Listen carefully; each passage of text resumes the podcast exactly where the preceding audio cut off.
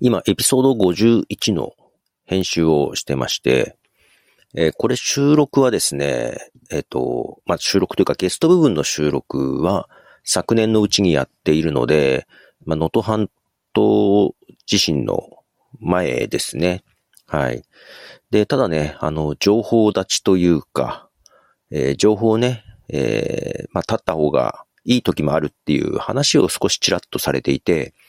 まあ、そのゲストの方が最近ね、ちょっと、えー、地震後ですね、やはりニュースとか見て辛いっていう人は、あえて情報立ちすることも重要ですよ、みたいな発信をされていまして。で、まあ、くしくもというか、もうあんまりテレビもね、えー、普段から見てないですし、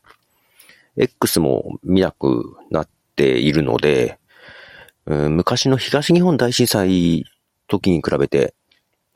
だいぶ情報が入ってこないんですね。で、テレビやっぱりつけていても、緊急地震速報とか、やっぱ子供たちが不安になるというような話をしていて、まあじゃあテレビ切ろっか、みたいな形で切ったりしてます。で、最近ね、スレッズとかを見ても、まあたまに開くとさ、なんだろうなこの、震災に対しての行動を推奨したり、避難したりみたいな、この外野でのやりとりが、なんかほんとちょっと見てて、なんだかなっていう感じ、不安はおるだけみたいな。で、もちろんね、あの、現実にから目をそらした方がいいわけでもなく、まあ、現状を知った方がいい部分もあると思うんですけども、まあ、ただ今でなくてもいいかなと。な特にね、親戚とかがいるわけでもないので、もちろん親戚とかが見えたらね、やっぱ心配でしょうから、動向はね、気になると思うんです。で、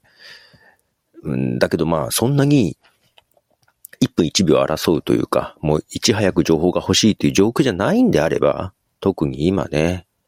えー、あえて情報を断つのも、まあ一つ手かなと思っていたりはするんですよ。で、そんな時ですね、えー、っと、リス、リスンの方で、うん、えー、見つけたというか、ダイニング FM さんっていうポッドキャストがありまして、えー、この方ね、あの、東京に住んでいるご夫婦でやられているポッドキャスト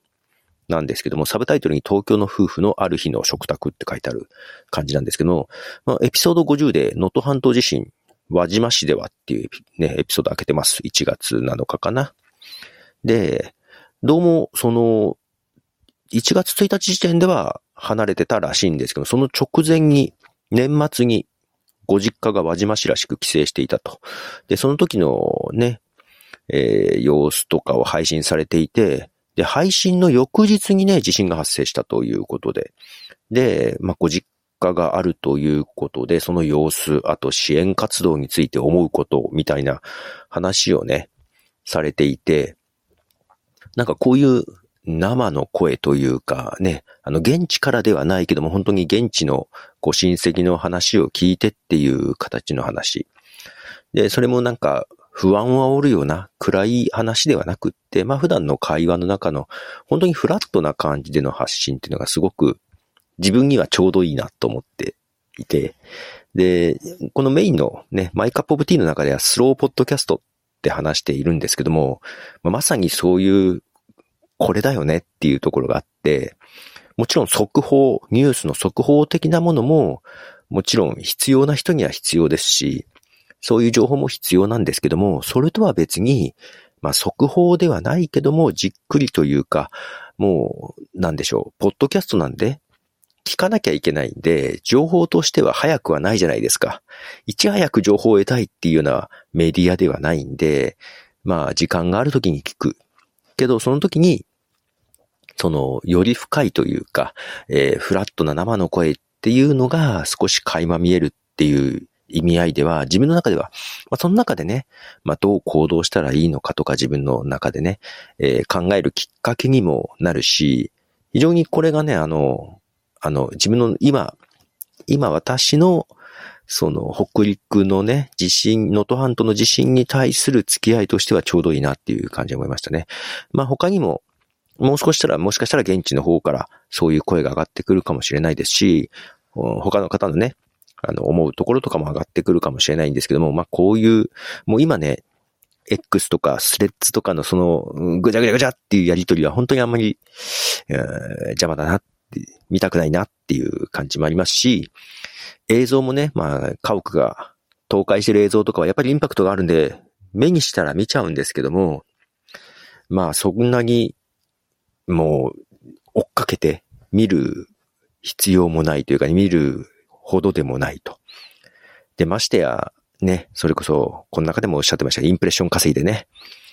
えー、現地から今来てますよっていうのをわざわざ SNS や YouTube で発信するとか、えー、本当そういうのはね、えー、見たくないなというところがあって、まあ非常にその、ポッドキャストちょうどいいなと。で、ニュースの速報的なのも、まあ NHK ラジオニュースとか、うん、その辺をポッドキャストで聞いたりしてます。で、あの、まあ、どれぐらいの被害が、被害が大きくなってるかっていうのは、意味で聞いてまして、えー、やっぱり映像の強さってあるじゃないですか。あの、倒壊した、えー、家屋とかビル、倒れてビルとかでね、被害に遭われた方とか。まあけど、音声というところで、まあ自分の想像力での保管にはなるんですけども、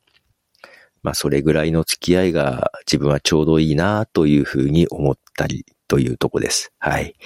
まあ皆さんどうですかね？ニュースとの付き合い方って難しいですよね。ただこのポッドキャストで、もう決して速報ではないけど、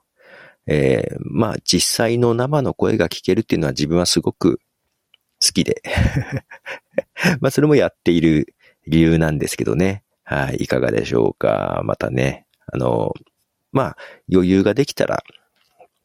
関係者というか、えー、現地の方とかね、えー、お声を聞かせていただけると嬉しいかなというふうに思います。ことでした。じゃあね